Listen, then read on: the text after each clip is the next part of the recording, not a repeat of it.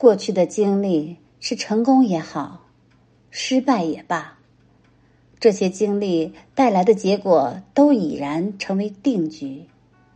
人啊，终归是要向前走的，生活不会为了某个人而驻步停留，因此我们的精力不能放在不能改变的事情上，要把过去的失败经验和成功的经验做个总结。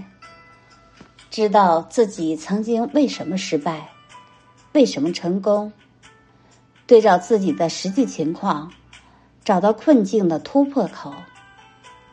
我们无法掌控环境，但我们可以掌控自己的心态。心有多大，舞台就有多大。你内心可以承受多少，决定了你的生命的高度。好的心态。可以帮助我们更好的认清现实，帮助我们进行深层次的思考，思考我们如何在最短的时间内走出失败的阴影。只有从失败的阴影中走出来，我们才能拥有重新正视生活的勇气。如果找不到正视生活的勇气，我们一辈子都难以走出低谷。